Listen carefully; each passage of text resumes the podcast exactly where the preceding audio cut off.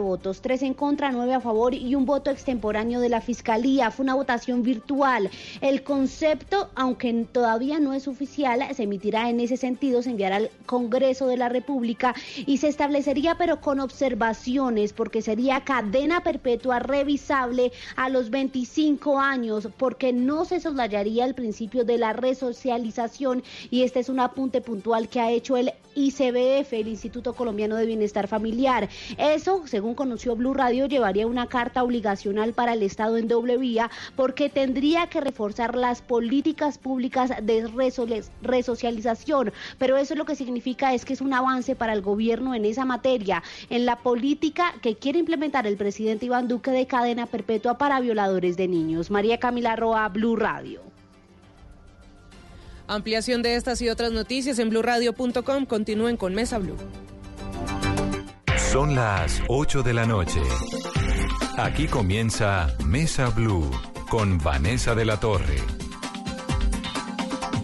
Son las 8 en punto, bienvenidos a Mesa Blue. En el programa de hoy vamos a hablar con tres cabezas de lista al Consejo de Bogotá.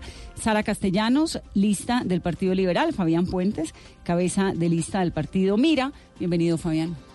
Vanessa, buenas noches y un saludo muy especial para todos los oyentes. Muy contento de estar aquí. Bienvenido, me da mucho gusto. Además no lo conocía, ¿no? No, señora. Primera vez que viene a Mesa Blue. La primera vez. Que no sea la última. y Ana Teresa Bernal, que es economista, que estuvo en la lista del M19 para la constituyente del 91, es una de las pocas mujeres de la Colombia humana que a pesar de todas estas denuncias que ha habido en torno al senador Gustavo Petro, continúa a su lado acompañándolo. Vamos a hablar con ellos. Nos hacen quedar muy mal las mujeres, Sara y Ana Teresa, porque no han llegado. Pero antes de eso, tenemos una noticia de última hora. Eh, Johanna Galvis. Así es, Vanessa. El Congreso le acaba de dar luz verde a la prohibición del consumo y porte de drogas en entornos escolares y parques. A la iniciativa solo le queda la conciliación. Diego Perdomo tiene la información. La plenaria del Senado aprobó en último debate proyecto que busca que los parques, entornos escolares y otros espacios públicos estén libres del porte y consumo de droga y alcohol. Al respecto habló el autor de la iniciativa, Rodrigo Lara. Se prohíbe porte y consumo de droga en parques, perímetros de colegios, incluso de dosis mínima. Se prohíbe porte y consumo, incluso de dosis mínima, en polideportivos, pistas de patinaje, estadios se prohíbe porte y perdón, consumo de droga en conjuntos residenciales, unidades de propiedad horizontal, zonas comunes. Y en otras zonas, porte y consumo también que definan los alcaldes. Es decir, vamos a desterrar la droga de parques, colegios y zonas donde hay familias. La iniciativa otorga facultades a los alcaldes para establecer perímetros eh, para prohibir el consumo de sustancias psicoactivas. Además, fija sanciones como la destrucción de la dosis mínima y se prevé una detención administrativa de seis horas eh, para los reincidentes. Diego Perdomo, Blue Radio. Y hay otra información en desarrollo porque a esta hora se registran manifestaciones en la calle 80 con carrera 114 en Bogotá, por lo que los servicios de Transmilenio se han retrasado y algunas rutas alimentadoras han tenido que tomar algunos desvíos. Desde las redes sociales reportan bloqueos desde el portal 80. Esto para que tomen vías adyacentes, por supuesto. Correcto, así es, para que tengan precaución al movilizarse en la ciudad. Muy bien, Joana, gracias. Y hay otra noticia a última hora, porque la verdad es que está como muy movida la, la noche capitalina. Volvemos en breve, 8 y 2. Me da mucho gusto tenerlo. Fabián, bienvenido. Gracias, Vanessa. Yo también muy contento de estar aquí compartiendo con ustedes. Fabián es cabeza de la lista de Mira, es químico de la Universidad Nacional. Trabajó en investigación con Manuel Elqui Patarroyo, casado, dos hijas, edil de Engativá y pastor. Sí, señora, correcto. ¿Pastor de qué? Pastor de la Iglesia de Dios Ministerial de Jesucristo Internacional. ¿Qué hace un pastor? ¿No? Eh, digamos, da a conocer también el Evangelio. En nuestro caso, eh, predicamos acerca de todo lo que está plasmado también en la Biblia y enseñamos, ante todo, son comportamientos virtuosos y eso es también lo que hemos querido promover. Lo he hecho desde el líder de barrio, eh, siendo... ¿Qué es un comportamiento virtuoso? No, buenos comportamientos, Vanessa. Yo creo que eso es lo esencial, que nos portemos bien, que hagamos las cosas bien, honestamente, siguiendo también todos los parámetros de la justicia también. ¿Hay un sector de la sociedad que tiene medio descalificados a los pastores? Pues no quiero pues de, pronto entrar como en esa situación de que algunos piensen que cómo lo piensa? ¿Cómo pues lo yo pienso que, pues digamos que la forma como uno lo, lo puede ver es como también lo vive. Y cuando la gente se da cuenta que uno trata de, ser, de hacer bien las cosas, de de ser una buena persona, un buen ciudadano, de cumplir siempre la ley, eh, yo creo que se termina más bien como inquietando acerca de qué es lo que uno cree, qué es lo que uno sigue. Y por medio de eso, pues también han llegado muchas personas a conocer acerca de la iglesia. Pero sí hay como la sensación de que tal no sé si de pronto es yo pues no voy a ninguna iglesia. Sí correcto. Y por eso para mí es un mundo completamente desconocido. Por eso quiero que me ayude a comprenderlo cuál es la razón por la cual eh, eh, por ejemplo este fin de semana que había una cantidad de mensajes a través de las redes sociales de pastores pidiendo plata etcétera. Sí pues eh, afortunadamente yo creo que no tiene que ver con nuestra iglesia. Simplemente pues hemos tratado de hacer siempre las cosas bien y reitero, pues de pronto sí hay un poco de estigmatización, pero pues lo que nosotros procuramos hacer es bien las cosas, dar buen ejemplo y comportarnos bien en todo momento y en todo lugar. ¿Piden plata a los pastores? No, yo no lo hago. ¿Usted qué hace? Usted va, cuénteme cómo es su vida de pastor que me despierta ¿Y cómo llega uno a ser pastor? O sea, que tiene que estudiar. no, digamos en, en el caso pues de nuestra iglesia pues disfrutamos de algo muy bonito que es la manifestación de, de, de Dios, la manifestación del Espíritu Santo. Eh, yo por lo menos cuando llegué, yo llegué siendo eh, universitario, yo estaba estudiando química en ese entonces y pues digamos... cuántos años tiene? Yo tengo 37 años. ¿Y arrancó a ser pastor a los cuántos? No, yo creo que yo llevo ya, te hago cuentas, Vanessa, eh, alrededor de, cinco años. Cinco años apenas. ah, bueno, no es tan hace poco. Sí, hace poco, más bien relativamente. Y antes de eso, entonces usted estudió química. Sí, correcto. Estudié química.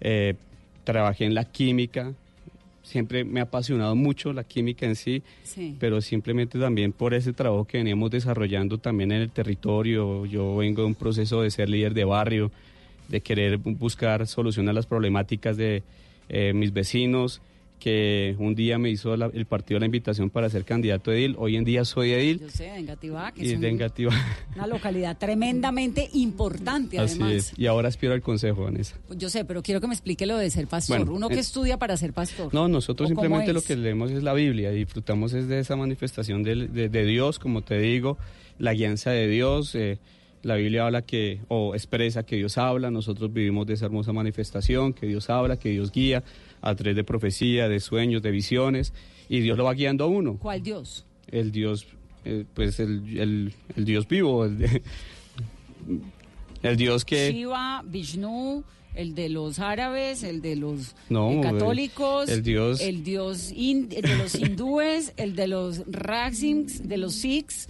Buda, ¿cuál dios? hay un montón, digamos, cada religión en diferentes lugares del mundo tiene su dios. Sí, no, y completamente respetable, digamos, desde mi concepto, desde el concepto nuestro, el dios que narra la Biblia, que creó los cielos y la tierra, ese es el dios al que nosotros seguimos. O sea que en realidad es pastor de la iglesia, de una iglesia católica cristiana. De una iglesia cristiana. Una iglesia cristiana. Correcto, de la iglesia de Dios Ministerial de Jesucristo Internacional. ¿Y quién lo invitó a ser pastor? No, ahí simplemente como te digo, la manifestación de Dios, la guianza de Dios y pues por medio de esa entrega a Dios, de buscar a Dios. Pero alguien le tiene que decir a uno, venga, hagamos eso. Sí, Dios me dijo. No. Sí, pues, Vanessa. te invito. no, pero digamos, ¿quién le propone? Venga, vamos a la iglesia, hagamos esto. Ah, bueno. A uno lo lleva a la iglesia, el papá y la mamá, de golpe un amigo. No, digamos que, ¿cómo sucedió todo? Mi mamá conoce también de la iglesia, iba antes de que yo empezara a ir a la iglesia me hacía la invitación, bueno, yo inicié todo mi proceso en la universidad también. ¿Pero ella pastora también? No, no, no, no, no, no, mi mamá eh, es una creyente también que va a la iglesia, a la iglesia cristiana, y más bien fue yo recibí la invitación fue por algunos compañeros de la universidad que precisamente por ver esos comportamientos de un buen ejemplo, que eran personas juiciosas, estudiosas, como que me inquieté, porque al comienzo yo también era como muy escéptico por la formación también académica que había escogido. Pues además era un poco, sí, exactamente. Y, la iglesia como que no. Pero sabes que, digamos que le enseña a uno la química, a basarse no solamente en la teoría, sino también en la experimentación. Y en parte yo creo que eso es lo que también me ayudó a aferrarme mucho a mi fe, porque no solo creo en un Dios que narra la Biblia, sino también lo que yo experimento con Dios, esa manifestación de Dios. ¿Y cómo fueron esos años trabajando como Manuel Elkin Patarroyo? Pues eh, trabajar en investigación en el país es muy duro. Es, eh, eran jornadas extensas, iniciaba muy temprano y salía muy tarde. Pero fue de todas maneras dentro, como te digo, siempre me ha apasionado la química también y me gustó mucho la parte de investigación. me he apasionado con esa, con esa labor. Ahí trabajábamos mucho era en la investigación. Bueno, yo específicamente ahí se hacen o se investiga para la elaboración de vacunas a través de síntesis química. Entonces mi, mi, función como químico era trabajar en la síntesis química. ¿Y qué hacías específicamente? ¿Qué hacías? Bueno, varias cosas desarrollé. Primero empecé a trabajar eh, en la parte de, control, eh, exactamente, pero actualmente eh, se llevan otras investigaciones, por ejemplo, la, la más conocida por Manuel Quimpatarroyo es la SP, SPF66, que fue la primera vacuna que sacó, la que lo hizo pues famoso, eh, que se estaba buscando ahora que se aumentara la eficiencia de esa vacuna. Eh, pero también se estaban o se están desarrollando otro tipo de investigaciones, por ejemplo, para la tuberculosis, para el virus del papiloma humano. ¿Y eso era aquí en Bogotá? Sí, aquí en Bogotá. ¿Y, ¿Y, cómo conoce a Patarroyo? Eh, no, una, un día, eh, yo creo que llevaba como 20 días de haber terminado la universidad, eh, salió la convocatoria, fui a presentar la entrevista y a los 20 días estaba trabajando. ¿Y estuvo con él? Y estuvo ahí dos, estuve dos años y medio. De luego pasé a trabajar lo que hoy en día se llama servicio geológico, antes se llamaba Ingiominas. Ahí también estuve trabajando en el laboratorio de geoquímica. Pero le pudo la iglesia. No, eh, me puede, sí, obviamente sí, eso sí es lo esencial, pero digamos que, que, es una pasión también y es, eh, es, lo que me llena también, digamos, y lo que me motiva a cada día hacer las cosas mejor. Bienvenida Sara Castellanos. Muchas gracias Vanessa, muy feliz de estar aquí. ¿Y el bebé? Está con el papá, el papá la está cuidando, está con 20 días. ¿20 días? O sea, ¿usted no, le hizo caso a lo de los 40 días? Pues en campaña es difícil, porque 40 días llegó 15 días antes de elecciones y pues difícil. ¿Qué le dicen a uno cuando tiene un bebé que tiene que quedarse, pero eso antes, ¿no? Las sí, gracias a Dios mi mamá ya está un poquito más moderna y ella fue la que me motivó, no, ya, ya, ya está bien. Entonces, bueno, sí me recuperé rápido, dos semanitas en casa y ahora lista para trabajar. Además, ese primer mes es duro. Sí, la verdad, sí, sí, uno no duerme mucho. Si me ven ojeras es por eso. Tiene dos hijos, Isaac, que tiene un año y ocho meses, y Anabela de tres semanas, a más seguidos. Sí, bien seguidos. No nos aburrimos, es muy divertido. No, todavía no hay tiempo. y la verdad, siempre me preguntan, ya, ya, feliz con la parejita, y sí sueño en tener dos más. Para mí cuatro es familia completa. Entonces, si Dios quiere, voy a tener dos más más adelante. ¿Seguiditos también o...? Yo quiero esperar un poquito porque va al consejo por ahí en dos, tres años el próximo. Sara Castellanos es cabeza de lista del Partido Liberal, tiene 27 años, casada hace tres años, el marido es más joven, ¿no? 24. Sí, es para, para, me gustó, me gustó más joven, lo puedo direccionar, no mentiras. no, la verdad, la verdad. Eh, eh, mire, nunca me imaginé casarme con alguien más joven y pues es las cosas de la vida, eh, porque mi esposo pues nunca fue una opción porque era más joven y ya cuando lo empecé a conocer dije, ay, será, será. Pero la verdad sí, un excelente esposo, un excelente papá, por eso puedo hacer campaña, puedo estar aquí.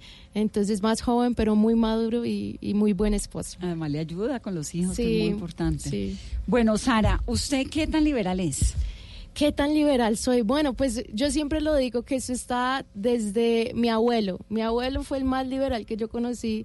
Él, ya falleció, pero él, desde que yo me acuerdo, todos los domingos nosotros nos reuníamos en su casa y todo domingo era como un buen liberal, nos daba un discurso de por qué él apoyaba el Partido Liberal. Eh, tanto que cuando mi mamá empezó el Partido Nacional Cristiano, que mi mamá empezó su partido, mi abuelo fue y él no dijo que viva el Partido Nacional Cristiano, sino gritó a todo pulmón que viva el Partido Liberal. Y mi mamá decía, papá, apóyeme.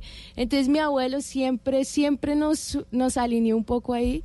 Y la verdad, me he sentido muy, em, muy aceptada y muy representada para poder ejercer mis principios y mi fe. ¿Quién la invitó al Partido Liberal? Me invitó el presidente Gaviria.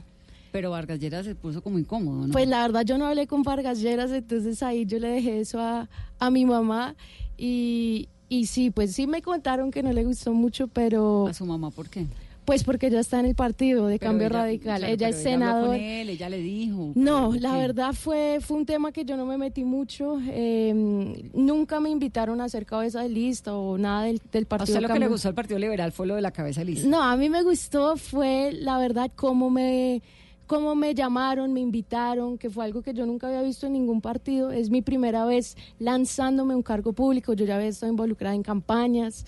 Él siempre me ha gustado la política pero fue la primera vez que y pues te reciben con puertas abiertas, uno ve una oportunidad y yo dije, bueno, pues es una oportunidad muy buena, presidente Gaviria de una, hagámosle. Pero por ejemplo, lo del matrimonio gay, bueno, como yo te digo, el Partido Liberal, y yo fui muy clara con el presidente Gaviria, con el expresidente Gaviria, yo le dije, tú sabes mis posiciones, es un principio que yo nunca voy a cambiar y es un principio que, que, que yo defiendo. ¿Qué es lo que defiende? Defiendo la familia, defiendo, pues yo tengo mi fe y yo defiendo también a los que creen en estos principios y al mismo tiempo respeto a los que tienen otras opiniones, porque pienso que eso es la democracia, todos tenemos diferentes opiniones. Pero en su concepto la familia tiene que estar formada por un hombre y una mujer exclusivamente. En mi concepto yo sí creo y creo en el matrimonio entre un hombre y una mujer y es algo que yo defiendo, pero al mismo tiempo respeto a los que tienen otra opinión y sé que tienen personas representantes que los que tienen una voz por ellos. Entonces, la verdad, pienso que eso es lo lindo de una democracia, que uno puede tener diferentes voces y yo pues siempre pienso que uno debe ser firme a lo que uno cree y no estar variando de posición porque es algo que está arraigado en uno. ¿Usted tiene amigos gay? Tengo conocidos y tengo, pues no puedo decir amigos, mejores amigos, pero sí he trabajado y he tenido un buen trabajo con algunas personas gays. ¿Y no se sienten discriminados frente a usted? La verdad no, porque yo siempre he sido una persona que, yo te cuento, las fotos de mi campaña eh, que me tomé unas fotos, bueno, eso fue todo muy, muy chévere como salió, pero todo fue con personas gays y fue un trabajo súper lindo, fue un trabajo que, que pudimos trabajar y ellos tal vez cuando llegaron, ellos no sabían qué esperar, pero yo les dije, miren, aquí somos todos personas, todos tenemos eh, pues un valor y yo los veo a ustedes como personas porque a veces hay como esa imagen de que nosotros discriminamos y no es para nada así. Pero el solo hecho, digamos, de, de, de, de calificarlos, de eh, verlos como, uy, llegar a unos señores gay a tomarme una foto, ¿eso ya no es de entrada discriminación? Para mí no, o sea, para mí es personas profesionales que son muy buenas en su trajo y pienso que eso se ve tan lindo y que tenemos diferentes personas de diferentes religiones, diferentes creencias que son buenos en lo que hacen y nosotros debemos aprovechar eso. Entonces pienso que también cuando uno está en, en este ejercicio político, pues debemos abrirle las puertas a todos. Y en ese sentido supongo que la adopción entre parejas del mismo sexo pues ni abate, ¿no? Pues yo defiendo la adopción y defiendo la adopción, pero lo que yo te digo, mis principios, yo sí creo que el matrimonio y lo más estable es que sea entre un hombre y una mujer. Pero sé que hay personas que defienden la otra posición y pues eso es lo que hace que, sea interesante la política. Droga, Sara. Bueno, no apoyo para nada la droga y pienso que por eso es No, no, no es que apoye la droga, pero digamos que ¿cuál es el concepto suyo en salud pública frente al consumo de estupefacientes? Apoyo mucho la política de Miguel Uribe. Eh, Miguel Uribe, ayer de hecho estuvimos más de 10 mil personas en 100 parques, todos con un mensaje no a las drogas en los espacios públicos. Y la verdad es un tema que llega mucho a las familias, porque las, los parques son para las familias, no para los jíbaros, y eso es algo que nosotros creemos, y yo por eso estoy apoyando de frente. Miguel Uribe es el único candidato que abiertamente habla y dice no a las drogas en los espacios públicos. Sara, otro de los temas en Bogotá es la inseguridad. ¿Cuál es su propuesta en materia de inseguridad? Bueno, pienso que en inseguridad, hablando con los ciudadanos, hablando con la comunidad, eh, lo que la mayoría de los ciudadanos me hablan es sobre el tema de robos el tema de hurtos. Y algo que yo quiero en verdad eh, fortalecer dentro del Consejo de Bogotá es poder reducir la tasa de hurtos en todos los espacios, en los espacios públicos, especialmente en Transmilenio, poder facilitar las denuncias y que sea sin miedo y que sea efectivo, especialmente para las mujeres. Yo soy mujer y a veces las mujeres eh, bueno, especialmente en Transmilenio, en los transportes públicos se han sentido muy inseguras. Mm. La tasa de, la percepción de inseguridad en Bogotá ahorita está en el 60%, que es altísima. Entonces pienso que ese es uno de los temas que en inseguridad, si podemos reducir los hurtos, las personas van, a sentirse mucho más seguras en todos los espacios. Ese es como su... Eso es lo que quiero trabajar. Lo que más le Sabe que hay una muy buena idea de ustedes que son mujeres esto de los buses de mujeres, que no sé en qué quedó, ya voy a hablar eh, con, con Teresa, pero el tema de de las mujeres taxistas, de las mujeres en los servicios públicos en general, ¿no? Sí, Eso le da es uno como cierto. Sí, claro, pues la idea fue siente- genial al comienzo, pero nunca la implementaron. Se me hace bueno y pienso que se puede estudiar y ver qué tan efectiva va a ser, pero es verdad, cuando uno ve una mujer, pues uno como que se siente un poco más seguro.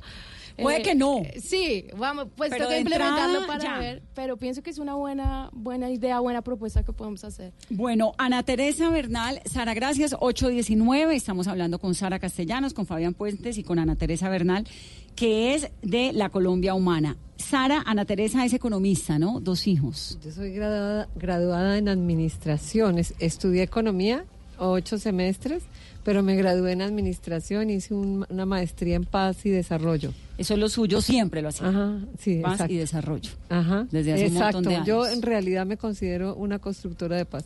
Ana Teresa, hay un gran interrogante en torno a usted y es por qué en, en una circunstancia en la que Holman Morris pues termina siendo acusado por su señora, por una situación familiar, etcétera, muchas de las mujeres de la Colombia humana se alejan de él y usted se queda acompañándolo en la campaña y ahí firme. ¿Por qué? Vanessa, mira, yo conozco a Holman Morris hace 22 años. Lo conocí bastante joven, eh, cuando impulsamos el mandato por la paz. Era el año 1996. Un periodista súper eh, creativo. Sí, un periodista eh, maravilloso. Siempre con ideas muy, muy novedosas.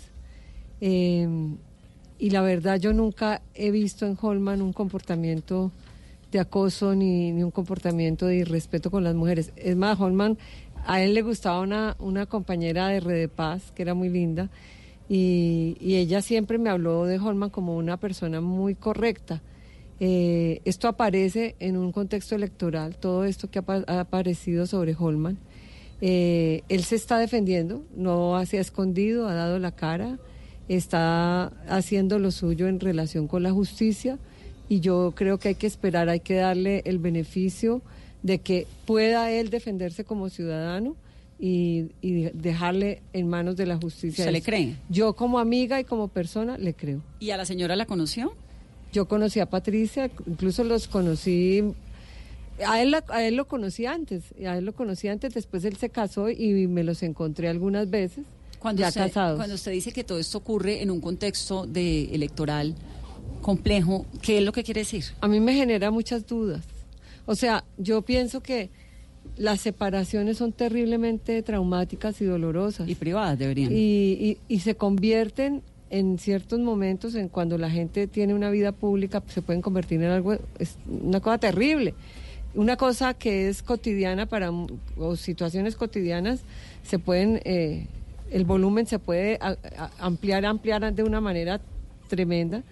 Eh, me parecen extrañas las otras denuncias. Eh, sabemos, por ejemplo, que una de las denunciantes, que fue eh, acogida por una señora feminista que le creyó todo, hoy ella está va a ser denunciada también porque eh, han descubierto que esta chica es mitómana, ha hecho una cantidad de, situaciones muy complicadas en su comportamiento. Eh, digamos, creo que la manera como se ha presentado esto, el hecho de que Abelardo de las Priellas sea el que defiende hoy a la ex esposa de Holman, todo eso me genera dudas, me genera dudas sobre por qué en este contexto electoral es cuando se denuncia y no se denunció antes. ¿Por qué, por qué las denuncias no se hicieron antes, en momentos en que... eh, Estaban ocurriendo. es- exacto, entonces la verdad en- no, no, no creo, creo que Holman tiene que obviamente defenderse, dar la cara y, y seguir adelante con su campaña. ¿Y a usted, y a usted la han, se ha sentido, no sé si atacada es el término, por parte de otras mujeres por continuar con Holman, No, acompañándolo? no, no me he sentido atacada. eh, ¿Criticada? No, pues de pronto criticada, pero no, realmente no lo he sentido así de frente, ¿no? Eh, pienso que, que hay muchas mujeres también respaldando a Holman, incluso feministas, incluso, por ejemplo, Sheila, que es una feminista histórica. Eh, De la que- vieja guardia. De la vieja guardia, creo que, que a ver, esto tiene que, que pasar. Yo estoy segura que cuando pase todo este momento electoral, estos, estas aguas se van a aquietar y, y Holman va a poder, digamos, eh, estar un poco más tranquilo frente a este tipo de situaciones. Entonces, pues seguimos adelante con nuestra campaña, además porque lo, lo que vale, Nosotros le presentamos a Holman un manifiesto eh, de la lista del Consejo eh, dedicado fundamentalmente al respeto por los derechos de las mujeres. Ese manifiesto lo presentamos, incluso hicimos un acto muy lindo en la Pola, en, el, en la estatua de Policarpa Salabarrieta. Entregamos este manifiesto donde... ¿En Guaduas o en dónde? Acá, en Bogotá, en, la 19, cerca de la Universidad de los Andes, hay una estatua de, la, de Policarpa Salabarrieta. Y allí como un símbolo de las mujeres le entregamos un manifiesto donde le pedimos se comprometa con los derechos de las mujeres y le pedimos que eh, así como en la Bogotá Humana se creó la Secretaría de la Mujer, se crearon cantidades de programas como la línea púrpura de protección a las mujeres que han sido agredidas, como cantidades de, de, programas que se crearon en pro de las mujeres, esto siga adelante y él se comprometió. Y se comprometió muy seriamente y me parece que eso es importante. Ana Teresa, y frente a una posible alianza nuevamente y un retiro de la candidatura de Holman Morris y que se vayan ustedes con la candidata Claudia López, ¿eso está totalmente descartado? Es que eso depende fundamentalmente de un tema programático. O sea, el, tema no es, eh, ay, Claudia no, no, nos gusta o Holman sí nos gusta, no, el tema es programático. El metro. El metro. y el metro es un tema, no es un tema caprichoso. Es un tema muy profundo porque es la estructura de la ciudad lo que se está comprometiendo y es el futuro de la ciudad. Y entonces, si, si hay, yo pienso en ese sentido, si hay cambios en lo programático y acercamientos en lo programático, todo es viable en la política, las cosas, pero nosotros sí pensamos que el tema programático es fundamental. Sara, estaba hablando hace unos momentos con Fabián sobre esto de ser pastor. Yo le estaba confesando mi infinita ignorancia sobre el tema, que no, no sé de qué vive un pastor, no sé qué hace, cómo funciona, uno, cómo entra a ser pastor. ¿Cuál es su historia? Bueno, pues yo nací en una familia cristiana. Eh, mis papás no tenían ningún trasfondo cristiano antes. Entonces, eh, pues yo la verdad nací en esto. ¿Cómo así que nací en una familia cristiana, pero mis papás no tenían un trasfondo cristiano? O sea, ninguno de ellos tenía, ninguna de sus familias eran cristianas. Ellos conocieron a Jesús personalmente solos. Mi papá tuvo un encuentro personal con Jesús cuando él tenía 18 años. ¿Cómo fue? Fue muy interesante porque mi papá sí nunca había nunca había de una iglesia, nunca nada, ni siquiera misa, nada, nada, nada. Y él tenía un profesor en su universidad ateo. Y este profesor siempre, con todas las clases, lo hacía con Biblia en mano, atacando todas las verdades de la Biblia. Y un día él dijo, yo no solamente me he estudiado este libro, no solamente me he leído este libro, sino me lo he estudiado. Y yo sé y empiezo a atacar todo. Y a mi papá eso lo indignó tanto, él no tenía idea, no sabía, pero él sabía dentro de él que este hombre estaba errado. Y él dijo, bueno, si este hombre que es ateo se leyó la Biblia, ¿por qué yo no? Y fue así como mi papá empezó a leer la Biblia. Él dijo, bueno, me va a leer la Biblia en un día, pero pues no sé si has visto una Biblia y es muy difícil leer la Biblia en un día. la Biblia, el Corán, la Torá. Y ahí él empezó y él dijo, bueno, voy a empezar. Empezó pues desde el principio y por nueve meses él empezó a leer la Biblia. ¿Cuántos años tenía? Dieciocho. Y cuando él, después de nueve meses, la Biblia te habla sobre todo de una persona, Jesús. Y ahí él empieza a ver y, como que Dios usó eso, la verdad, para despertar en él, en él algo. Entonces, y él, ahí funda una iglesia. Ahí él hace una oración. La iglesia él, la fundó unos cinco años después. Pero ahí la verdad que esa es la clave de todo. ¿Y él qué hacía desde qué hizo desde los 18 años o antes hasta que fundó la iglesia? La iglesia entonces la fundó a los 23 más o menos. Él los fundó a los 23. Él en esa época, bueno, él estuvo, la verdad, en algunas iglesias, pero fue más como buscando esa dirección. Cuando él escucha la voz de Dios en su corazón que debía empezar una iglesia, fue a los 23 años y él empezó con ocho personas en la sala de nuestra casa. ¿Y su mamá?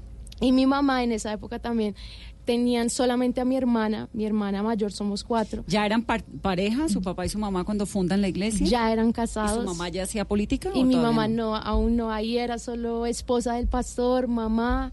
Y ahí empieza una historia muy linda porque empieza todo en la sala de la casa, empieza la iglesia a crecer, a crecer, a, a crecer. Y ahí es donde él empieza como a buscar esa dirección, Dios, ayúdame porque es mucha gente y yo soy solo una persona.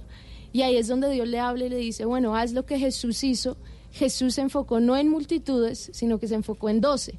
Él invirtió los, tres años de su vida no con multitudes, él estaba esporádicamente con las multitudes, pero él invirtió y dedicó su vida en doce personas. ¿Cómo se vuelve uno pastor? No me han contestado la pregunta, los dos pastores. ¿Tú contestaste la pregunta? No, Fabián, usted me dijo que eso era una iluminación divina, pero yo quisiera que le explicara la carrera. O sea, uno tiene que estudiar algo, uno, eh, como digamos, si soy para ser sacerdote, pues tengo que ir al seminario, tengo que estudiar, tengo que, ¿no? Voy paso a paso hasta que llego a dar la misa. En el cambio de los pastores, ¿cómo es ese recorrido? Bueno, digamos, en, en el caso mío, primero leer la Biblia. Los dos leen la Biblia juiciosos. ¿Es, es lo principal? Sí, porque es, es como, como tu mapa, es, es lo que te guía. Es, para mí es el, un pedazo de, del cielo que tenemos aquí en la tierra. ¿Y qué parte de la Biblia leen? Yo leo toda la Biblia, pues no toda o sea, desde el el Génesis? pero tú, lo, tú la lees desde Génesis. Entonces hay, hay 66 libros en la Biblia y tú puedes escoger, yo intento leer tres capítulos por día y la verdad es, cuando tú tienes una relación, no con una religión, con una persona, la Biblia no es historias. La Biblia es algo que Dios usa y te habla. ¿Y cuál es, la parte de la Biblia que más le gusta? Bueno, me, me le... encanta todo, pero me encanta el Nuevo Testamento porque eh, recapta los tres años que Jesús estuvo aquí en la tierra y cómo en esos tres años Él en verdad trajo lo que el mundo necesitaba. Esa Entonces, verdadera... lo primero es leer la Biblia. Sí. Luego... No, digamos que yo quiero como de pronto hacer como un énfasis especial eh, porque eh, lo que uno vive y lo que disfruta y lo que yo te decía, a, a mí me gusta mucho es poder también comprobar a través de la experimentación. Entonces cuando tú lees la Biblia, cuando lees, cuando eh, ves que por ejemplo Dios se manifiesta, que Dios habla y tú lo empiezas a vivir, pues tú te llenas de fe y de convicción. Obviamente dejas las, las dudas a un lado y pues esas experiencias y esas manifestaciones con Dios son los que te van guiando a entregarte cada día más a Él. Entonces eso es lo que lo va conduciendo a uno para servirle a Dios. Y entonces uno lee la Biblia y luego qué? Pienso que, claro, es importante los estudios, es importante uno poder estudiar teología, pero hay muchas personas que estudian teologías y no tienen una relación verdadera con Jesús.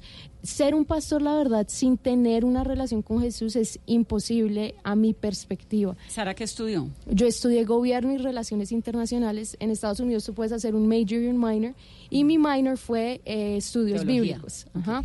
Entonces ¿En me enfoqué en Regent University de Virginia, que es una universidad, bueno, que tenía, abarcaba las dos, mis dos pasiones, gobierno, pero también los estudios bíblicos. Entonces, hace, eh, estudia la Biblia, hace su, su, su estudio de religión, que solamente aprenden cristianismo o aprenden Tú sobre las otras la verdad religiones. sobre una base sobre el cristianismo, pero también sobre todas las fes, porque te da un conocimiento pues de, de lo que está sucediendo en el mundo. Pero pienso que ser pastor es algo, es un, es un llamado también. ¿no? Yo no pienso que es para todo el mundo, pero es un llamado que tú tienes, que también te tiene que nacer. No es ay voy a estudiar, voy a hacer, pero tiene que ser algo como que tú amas, una pasión.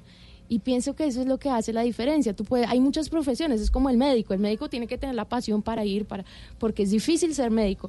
Yo pienso que ser pastor también es difícil, por eso tú tienes que tener amor, tener una relación Y genuina. terminan, en cierta forma, esta fusión entre ser pastor y hacer política, no termina convirtiendo algo tan serio, tan íntimo, tan privado como la espiritualidad, la religión y las creencias en un Dios o en otro, en una plataforma política. Pues al contrario, o sea, digamos, no terminan haciendo política en la iglesia. La verdad, pienso que hay, hay algunos que dicen que Jesús lo ven como un político. Y si tú ves la vida de Jesús, Jesús, él decía, yo vine a servir y no a ser servido. Si tú ves en sí lo que debería ser un político, es eso, es un servidor de la comunidad. Ahora, si tú tienes esos principios de la Biblia y tú los traes al campo político, vas en verdad a ejercer, a ejercer una política limpia, porque en verdad vas a servir a la comunidad. Entonces, ¿yo qué es lo que quiero hacer? Quiero traer los principios que mi fe me ha dado, los principios que he aprendido también en la Biblia, que es el servicio a la comunidad, traerlo ahora a mi ciudad. ¿Qué le contesta a toda esta gente que critica profundamente eh, las limosnas, por ejemplo? El fin de semana veía un pastor, no, sé, no recuerdo qué iglesia, no, supongo que lo vieron en las redes sociales, que decía a la gente, mire, el mensaje básicamente es que usted done, Mm. entre más done, más va a recibir. ¿Qué hay de cierto en eso? O sea. ¿ese es un principio de las iglesias que uno debe, entre más done, más no va a recibir? ¿O este pastor que hablaba en las redes el fin de semana No, está equivocado? Digamos que pues no lo conozco y obviamente pues respeto su, su forma de actuar, pero por ejemplo en, en mi iglesia no es así, no es un acto obligatorio, no es un acto público. es algo más de la intimidad, digamos, del ¿Cómo de convencimiento, intimidad? digamos, de la, de la propia fe, digamos, de cada persona, pero no es que se obligue a alguien a hacerlo. Pero se hace un mira, llamado a las donaciones. No. En la iglesia católica también, Mira. digamos. En la iglesia, en la misa, pasan la, la Claro, limosna, ¿no? Claro, y eso es algo pues, normal también, digamos, está establecido también que hay que hacerlo, pero siempre hay que hacerlo sin que me dé la obligatoriedad. Ahora bien, yo también quiero contestarte porque tú decías cómo uno puede combinar, pero yo te decía ahora, yo llevo más tiempo ser edil que ser pastor, por ejemplo. O sea, digamos que simplemente eh, en mi trabajo político ha sido propiamente desde las, desde las bases, como te mencionaba ahora, un trabajo desde un, ser líder de barrio, conocer las problemáticas, inquietarme por servirle a los demás, de querer trabajar por los demás. Eso fue lo que me permitió y alternarlo con mi carrera, Vanessa. Entonces yo venía trabajando, pero también en mi tiempo libre siempre lo ocupaba para eh, poder hacer un trabajo social con la comunidad.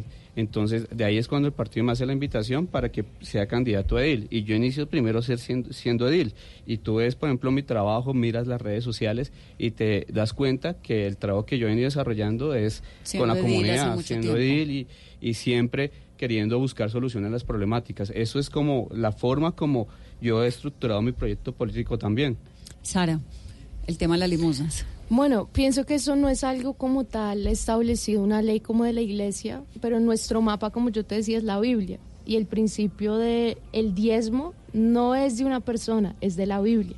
Entonces la Biblia es, es muy clara que el 10% de lo que tú recibes no es tuyo, es de Dios. O sea, en su iglesia le piden a uno el 10% de lo que se gana. No ¿A todo te el lo mundo? piden obligatoriamente, simplemente les decimos lo que dice la Biblia. ¿Y, qué dice Nosotros- la- ¿Y qué hacen con esa plata? Porque el 10% es un montón, el 10% del salario mínimo son 80 mil pesos. Imagínese el descuadre que se pega a una señora con 80 mil pesos mensuales. Es verdad. El 10%, la verdad, cuando tú, cuando tú lo entregas, tú, la Biblia dice, cuando tú das lo que es de Dios, tú recibes, tú no recibes, tú eres bendecido. ¿Qué le dan ustedes? Si yo le doy el 10% de mi sueldo a su iglesia, ¿qué me dan en retribución? Pues yo la verdad no soy la administradora, la gerente de mi iglesia, entonces no puedo... Pero no es la te- hija del dueño. No, pero igual eso no... Y trabaja en la iglesia y es pastora de la iglesia y quiere ser concejal de Bogotá. Es verdad. Debería saber. Es verdad, pero como gerente, no soy gerente y no sé exactamente, pero claro, la iglesia tiene, tiene gastos, tiene funcionarios y los pastores sí reciben salario, pues también de... los Pero digamos, si yo estoy en este momento en una en una misa, En ¿se una llama? reunión, una ceremonia, reunión, ¿cómo se llaman? No, ¿Ceremonias? reunión. En una reunión. Sí, reunión. Ya me dijiste que la iglesia tuya le propone a uno como feligrés que le dé el 10% del sueldo. yo te lo Enseña doy. lo que la Biblia dice. ¿A cambio de qué? ¿Qué me da la iglesia físicamente? ¿Me da algo, algún tipo de subsidio de salud o algún tipo de ayuda para el transporte? No, porque mira, la de iglesia, tú- uno porque uno, uno porque va a la iglesia, porque uno quiere recibir una, un mensaje de Dios. Entonces, la verdad, la iglesia que te da, la iglesia te acerca a Dios. La iglesia te da el mensaje que tú quieres. La iglesia, esa es la función de la Por iglesia. eso me hablan y ya, pero me dan algo, quiero, te lo digo porque me, digamos, eh, verdaderamente Pues mira, quiero saber, o sea, tú vas yo- a ser concejal eventualmente, entonces, ¿qué le da a uno a una Pero- iglesia? ¿Qué, le, qué le propone? Además de prometerle que se va a ir a la salvación y no sé ¿Y qué. qué hacen con ese ¿Y qué hacen además con esa plata? ¿A dónde se va? eh, Bueno, que te, yo te invito a que vengas a la iglesia y tú No, vas a recibir un, un- te mensaje, un mensaje que te va a cambiar. La verdad que, ¿cuál es la función de la iglesia? La iglesia simplemente tiene que acercar a las personas a Dios. Esa es la función de la iglesia. Claro, pero ¿qué hacen con la plata? Pues el dinero, claro, hay personas, hay funcionarios de la iglesia, hay pastores y ese dinero, pues claro que se distribuye a las personas que trabajan se le paga netamente en la iglesia, A los empleados, a los empleados. a los pastores. No, a- no, a te, puedo, papá, no te puedo decir eh, en sí cuántos funcionarios hay, cuántas áreas, pero sí son empleados, pastores, y ese dinero se usa precisamente pues, para, la organización de la iglesia. ¿Usted ha tenido sueldo de la iglesia? Yo he tenido sueldo de, ¿De la cuánto iglesia. es? Bueno, en el- bueno, la verdad, en- por tres años no trabajé en la iglesia porque estuve viviendo en Brasil y estuve eh, sin sueldo. Entonces, la Lo del verdad... estudio en Estados Unidos, lo de la vivienda en Brasil, ¿todo eso sale de la iglesia? No, eso lo cubro. Yo, yo escribí un libro y pude pagar muchas cosas pues de lo que recibí de mi libro. Y por ejemplo, ¿qué pasa si una persona que va a todas las reuniones y nunca da el diezmo? No, no pasa nada, pues la verdad, eh, la persona es la que pierde, porque cuando uno... ¿Y por qué la persona pierde? Porque cuando uno siembra, yo veo el pueblo judío, el pueblo judío es muy próspero porque ellos tienen esa ley. Para ellos es una ley, es algo que no se puede negociar y cuando ellos lo dan, la verdad, ellos son los que son beneficiados. No, el pueblo judío es próspero porque tienen una sociedad conformada luego de la tragedia del holocausto, en la cual el Estado les subsidia un porcentaje muy alto de la vida, porque cualquier judío que llegue a Israel le dan inmediatamente las posibilidades para que pueda vivir, porque además tienen unas sociedades pequeñas que se llaman kibbutz, que son autosuficientes y que son la base de la economía del Estado de Israel porque además invierten profundamente en conocimiento, en investigación, en ciencia y porque logran sacar sandías en la mitad del desierto no porque den unos diezmos y ya, sino porque todo el Estado israelí está conformado de tal manera que todos los miembros de ese Estado colaboran para la formación y el fortalecimiento del Estado. No es que den diezmos y chao y pregúntele a un judío si no sabe qué hacen con su plata. No, es verdad, totalmente de acuerdo. Se abarcan muchos, pero pienso que una de esas y de las cosas que ayuda sí ha sido eso, que es un principio que ellos tienen, tú hablas con cualquier judío, es un principio que yo sí sé que ha ayudado a toda la comunidad. no, está bien, digamos, y finalmente cada quien hace con su plata lo que quiera. Lo que sí, quisiera saber cómo funciona la iglesia, digamos, qué hacen con esa plata. Eso sí me, pues despierta una profunda curiosidad periodística. Sí, no, lo que te digo, es más los, los empleados que están en la iglesia los que reciben, pues claro, cada uno su salario, porque el, el trabajador es digno de su salario y pues si trabajan netamente en la iglesia, pues también tienen que recibir pues su salario. Ana Teresa, ¿usted iglesia no? ¿Pastores y eso? Pues no, yo soy, yo heredé de mi, de mi mamá el catolicismo, eh, pero soy una creyente muy, o sea, no es la iglesia pues como institución, no es eso, sino tengo más bien una espiritualidad. Y trato de, y para mí Dios es, es ser una buena persona, es que los demás, eh, es que podamos convivir en paz, es que podamos... Eh, aceptar las diferencias sin tener que matarnos, es, es la vida, es, es la maravilla de la naturaleza. Eh, no, no, lo tengo, no lo veo como una estructura de iglesia, eh, ni como un ser por allá todo raro que no conocemos, sino es, la vida, es el universo. trabajo de la vida Es el universo mismo. Tengo que irme a hacer una pausa rápidamente, son las 8.40. Nos metimos en el tema de la iglesia, pues porque es que tengo dos pastores de tres, ¿no? Eh, y al volver, vamos a escucharlo rápidamente sobre el tema de seguridad, que creo que es lo que nos tiene a todos tan desvelados por estos días. Volvemos en breve. Nada nos emociona más que ver a un colombiano triunfando y esa pasión no nos cabe en el pecho, cantando con el alma cada gol de nuestra selección y poniendo a soñar a las nuevas generaciones. 50 años transmitiendo emociones y lo mejor aún está por verse. Tú nos ves, Caracol TV. Todos tenemos un reto, algo que nos impulsa, eso que nos hace levantar de la cama todos los días, un sueño que nos lleva al límite y nada más importa. No importa el dolor, ni la frustración. No importa el tiempo.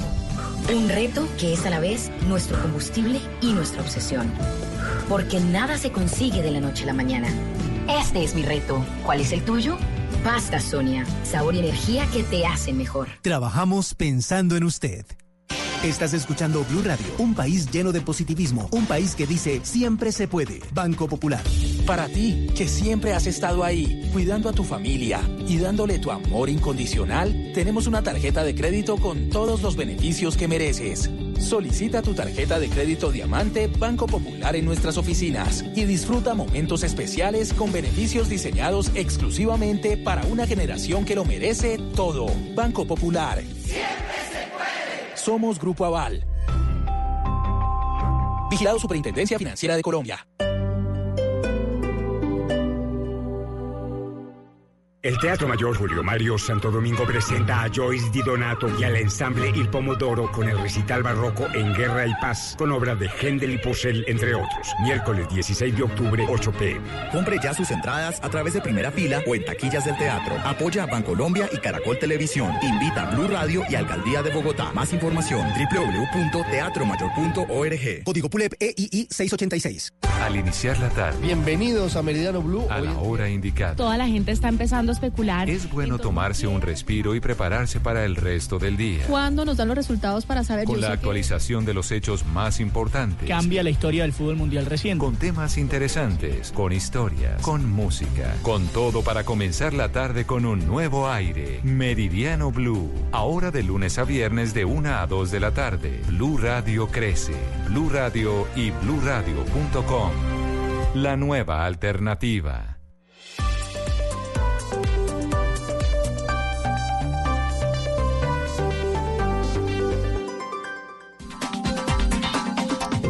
...8.43, estamos hablando con Sara Castellanos, cabeza de lista del Partido Liberal al Consejo de Bogotá, con Fabián Puentes, que es cabeza de lista del Partido Mira, y con Ana Teresa Bernal, de la Colombia Humana de la, del Maíz, ¿no?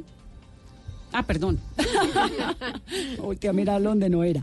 Bueno, hablemos de seguridad, que yo creo que hablábamos con Sara hace algún momento sobre el tema este de las mujeres, que uno mal que viene, Ana Teresa, se siente un poquitico más cómodo. No sé si al final terminen o no pues haciéndole daño, porque también hay mujeres que están involucradas en bandas delincuenciales, en, bandas criminales de atracos, todo esto, pero se siente uno un poquito más, más confiado en medio de las mujeres. Desde el Consejo de Bogotá, si usted llega con la Colombia Humana, ¿cuál es su proyecto para la seguridad? Bueno, mira, yo veo que el tema de seguridad para mí es directamente proporcional al tema de la inclusión social. Eh, eso lo pudimos comprobar con cifras en, el gobierno de Bogotá Humana. Eh, allí desarrollamos un programa que se llamó Jóvenes en Paz. Eh, ese programa era ir a los barrios y a los lugares más deprimidos de la ciudad y promover entre los jóvenes la idea de vengan, dejen de hacer lo que están haciendo, que en gran parte eran los robos, robos de celulares, delincuencia, vengan y les ofrecemos eh, educación y trabajo y se les pagaba. ¿Es posible resocializar a un criminal, a un delincuente? Es posible a los jóvenes que están, que están cometiendo actos eh, como el robo, el hurto de celulares, etcétera, pero que todavía tienen cierto arraigo social, o sea que no, no están absolutamente eh, perdidos ni hundidos en la delincuencia, pero que ya están dando pasos y que los eh, o los cogen ellos y se los dejamos a, a las bandas eh, del narcotráfico, se los dejamos a la delincuencia, o los cogemos nosotros como sociedad y les decimos, vengan que ustedes tienen un lugar acá. Eso significó la disminución muy importante de eh, violencia y de robos en, en, toda la ciudad. Entonces, em, en este momento pensamos que es fundamental el tema de la educación si logramos que los jóvenes que salen del bachillerato, que son 100 mil jóvenes al año, eh, de esos 100 mil, al menos logramos que 50 mil ingresen de una vez a la universidad, estamos seguros que la eh, inseguridad se va a disminuir. Eh, igual programas como, como el que ya te comenté, igual programas con la población migrante como las víctimas, programas, ¿cierto?, de atención y de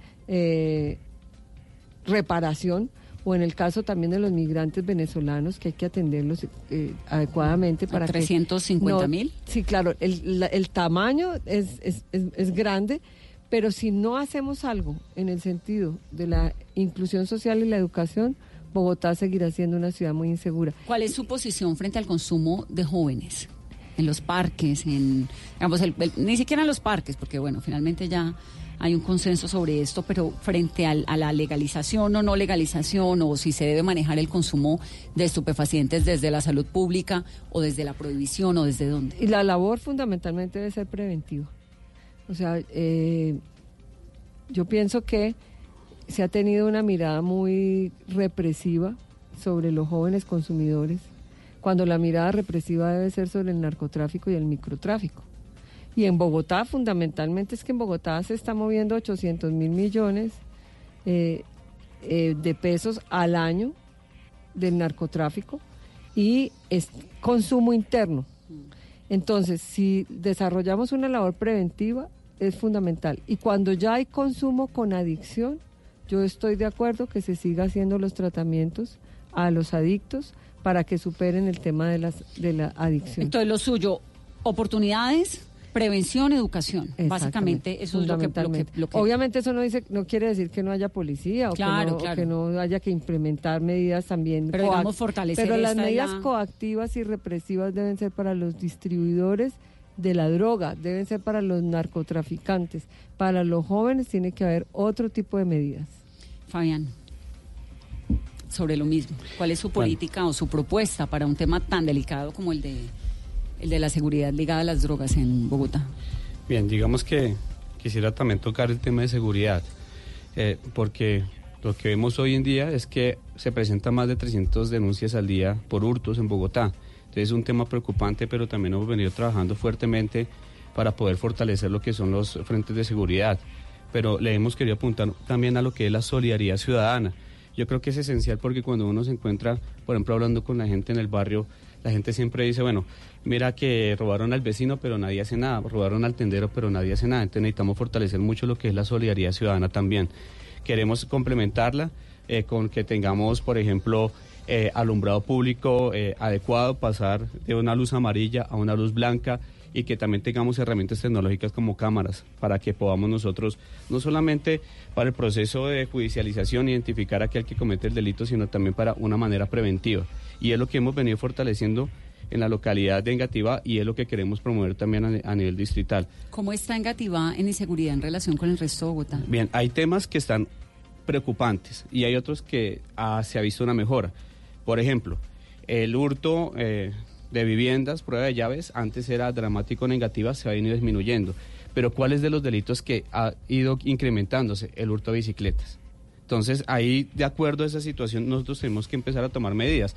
Por ejemplo, eh, también desde el Consejo de Bogotá nosotros hemos promovido un acuerdo que es la marcación de bicicletas para combatir el delito, porque se estima también que en Bogotá se llegan a hortar cerca de 20, 20 bicicletas al día. 25 Entonces, estábamos hoy Exactamente. Entonces, imagínate, las cifras tan alarmantes. ¿Qué tenemos que hacer nosotros? Fortalecer mucho más toda la estrategia, el distrito la está implementando eh, para que podamos nosotros identificar eh, fácilmente las bicicletas que sean hortadas, pero también a nivel del Congreso, nuestros congresistas están complementando este tipo de marcación, pero también eh, colocándole, por ejemplo, la condición de que si hay un establecimiento que vende bicicletas hurtadas, que se le aplique la extinción de dominios. De esa forma queremos combatir la inseguridad. Entonces yo creo que son este tipo de medidas las que nosotros tenemos que fortalecer, pero lo esencial para nosotros, Vanessa, es la generación de empleo. Nosotros creemos que hay que fortalecer mucho la generación de empleo en Bogotá, apoyar al emprendedor para que también genere empleo, pero todo el empleo que sea formal, porque si tenemos empleo vamos a mejorar en, seguridad. Si tenemos empleo vamos a tener educación, si tenemos empleo vamos a tener bienestar y vamos a tener calidad de vida y esa es la gran apuesta que queremos desarrollar. Sara, su propuesta de seguridad en Bogotá. Bueno, como venía hablando, uno de los temas más, más fuertes eh, que yo estoy de acuerdo con Miguel Uribe es no a las drogas en los espacios públicos, pero más que eso también poder desde el Consejo crear oportunidades para los jóvenes. Yo tengo 27 años, hace unos años yo empecé una academia de danzas con mi hermana, entonces me encanta el arte y pienso que esa es una, una herramienta que podemos usar bastante eh, para darle otra opción a los jóvenes en, en ese tema de otra salida, eh, cómo aprovechar mejor el tiempo y pienso que eso va a ayudar a disminuir un poco la drogadicción en los jóvenes. ¿Como oportunidades? Sí, más oportunidades especialmente en el arte y en, eh, en cultura, el arte y la, el deporte, esas dos cosas. Y también con el hurto es algo que pienso que sí, sí podemos disminuir porque si tú le preguntas a los ciudadanos, es algo que yo he venido haciendo este trabajo por algún tiempo y la mayoría habla sobre la inseguridad en todos los espacios públicos, pero no, no de cualquier cosa, sino de que lo roben. Esa es, ese es el, la preocupación de los ciudadanos. Entonces, sí poder fomentar una, una denuncia que sea fácil y sin miedo y efectiva y que las personas puedan volver a creer pues también en el sistema que si denuncian, pues se va a hacer algo al respecto. Entonces pienso que si podemos hacer eso, vamos a disminuir los hurtos en la ciudad de Bogotá, las personas se van a sentir, el ciudadano se va a sentir más seguro. Entonces son las dos cosas que me quiero fortalecer, eh, dar nuevas opciones para los jóvenes y también eh, disminuir esos hurtos para todos, para las mujeres, dar esa denuncia fácil y sin miedo. Y por ejemplo, ¿qué hacer con los reincidentes? Porque los casos que hemos visto en los últimos días de rompevidrios, Sí. ladrones de celulares que los capturan y a las 24 o 48 horas quedan libres. Pues eh, estoy muy de acuerdo con una propuesta de Miguel Uribe, que él sí habla firmemente de que los reincidentes deben tener eh, un tiempo en cárcel. Y pienso que eso sí va a ayudar a, a- a traer esas medidas que Bogotá necesita y traer esas medidas de seguridad que todos los, que todos los bogotanos necesitan. Pero su propuesta puntual para combatir los Mi reincidentes. propuesta es apoyar totalmente, como yo no puedo crear algo, yo voy a apoyar totalmente la propuesta que Miguel Uribe Pero sí está pueden haciendo. hacer proyectos de acuerdo Sí, desde el Consejo. Pero totalmente de acuerdo en línea con lo que Miguel Uribe está proponiendo. Entonces yo sí estoy de acuerdo de que ellos estén un tiempo en cárcel. ¿Y si Miguel Uribe no es el alcalde? Pues confiando, él va a ser el alcalde. ¿Y si no es? Bueno, ahí cada Si día no trae... es, ¿usted está en la oposición o está...? Pues yo sí, depende, depende de quién gane. Entonces, pues ahorita yo estoy trabajando todo en línea creyendo que Miguel Uribe va a ser alcalde de Bogotá. Nos quedan tres minuticos para reflexiones finales. que quisieran decir, Ana Teresa?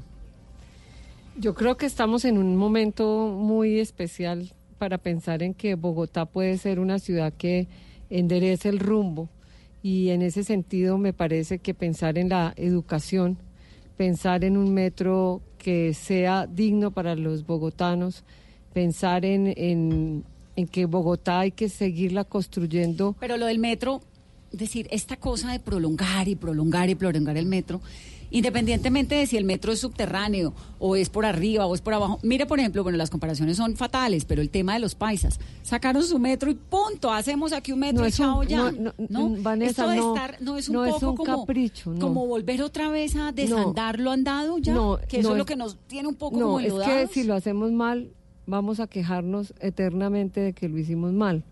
Estamos no hemos empezado a hacerlo. Hagámoslo nada. bien, porque el único metro que tenía estudios y que tenía ingeniería de detalle y que tenía financiación y que tenía es el que se puede hacer. Entonces, ¿por qué tenemos que hacer un metro que no le conviene a la ciudad? Ese es mi, mi, mi punto de vista. Por eso me parece que eh, estamos a tiempo para que Bogotá viva la oportunidad de que su metro sea el metro que se merece y que sea un metro para el futuro, Si no un metro para que alimente el Transmilenio. Si Claudia López llega a la alcaldía de Bogotá, por ejemplo, con esta propuesta que decimos, ya nos, dijo- nos dijo al comienzo de- del programa, que su apuesta programática era muy distinta a la de Holman Morris y Gustavo Petro, pues es evidente, ¿no? Por eso se separaron. ¿Ustedes del Consejo se dedicaría a oposición o a hacer qué? En, lo que tiene que ver con el metro en particular. Nosotros tenemos que insistir, es que mira, encontraron 45, en el primer informe de la Contraloría ya encontraron 45 hallazgos fiscales, eh, penales y administrativos. Y vamos hasta ahora empezando. Entonces, ¿por qué no enderezar de una vez este tema? Yo creo que es importante decir, mire, el metro no es de Petro. El metro subterráneo no es de Petro. Esos estudios vienen de muchísimo antes. Empezaron a hacerse desde el gobierno de Samper, después en el... en- o sea, eso ha pasado por muchos. Finalmente, lo que pasa es que nos dimos cuenta que el metro subterráneo es el metro que realmente le conviene a la ciudad. Hmm. No lo hagamos mal, de verdad, es un llamado Igual el a la próximo razón. alcalde no va a ver el metro Bogotá, ni subterráneo, ni por arriba, ni por abajo, ni por ninguna parte. Esto es un proyecto para dentro de 10 años, ¿no? Mira, Ecuador hizo el metro en cuatro años. Panamá también. Ah, y lo hizo, lo hizo es un metro buenísimo. ¿ah? Sí, ¿Por qué no vamos a poder? Podemos. ¿ah? Fabián. Bueno, nosotros, nosotros tenemos unas propuestas eh, que también queremos desarrollar desde el Consejo de Bogotá y vamos a Pero presentar... usted, respóndame una cosa, ¿usted Ah, va a bueno. seguir siendo químico o ya lo de la química, yo chao? El químico también lo llevo en el corazón. no, me gusta mucho la química, pero obviamente también me gusta mucho el servicio hacia la comunidad. Y eh, están las dos pasiones que eh, quiero seguir desarrollando, impulsando. Y obviamente todo lo que sea para el beneficio de la comunidad lo quiero hacer. Entonces, eh, las llevaré de la mano mientras que pueda. Hay temas que yo creo que las puedo mezclar, que temas El ambientales. que más le interesa es cuál. No, por ahora el, el- el tema político de querer presentar propuestas y sacar adelante grandes iniciativas de beneficio para nuestra ciudad. Bueno, pues les deseo suerte a los tres. Me ahogué. Eh, acá los espero. Gracias. Les hacemos Gracias. control, control radial en un año. Muchas gracias. Mucha suerte y muchas gracias por haber venido a Mesa Blue. A ti, gracias. Son las 8.57. El miércoles es la inauguración, el lanzamiento de la gran serie de Caracol Televisión de Bolívar y verdaderamente pues o como parte del equipo de esta gran casa editorial me sumo a esa invitación que estamos haciendo para que vean Bolívar por una razón, porque la historia, en, en lo que a mí respecta, lo que me apasiona de todo este tema de Bolívar es el renacer de la historia. Qué delicia que otra vez volvamos a hablar de Manuelita, de Simón Bolívar, de la campaña libertadora. Bolívar, el hombre, el amante, el libertador. Esa es la apuesta. A partir de este miércoles están todos invitados. Qué maravilla. 8.58, feliz noche. Estás escuchando Blue Radio, un país lleno de positivismo, un país que dice siempre se puede. Banco Popular. Para que celebres en familia las fechas más importantes y que siempre tengas el tiempo para encontrar el regalo perfecto, tenemos una tarjeta de crédito con recordatorio de fechas especiales para tus eventos. Solicita tu tarjeta de crédito Diamante Banco Popular para pensionados en nuestras oficinas y disfruta beneficios exclusivos, diseñados para una generación que lo merece todo. Banco Popular. Somos Grupo Aval. Vigilado Superintendencia Financiera de Colombia.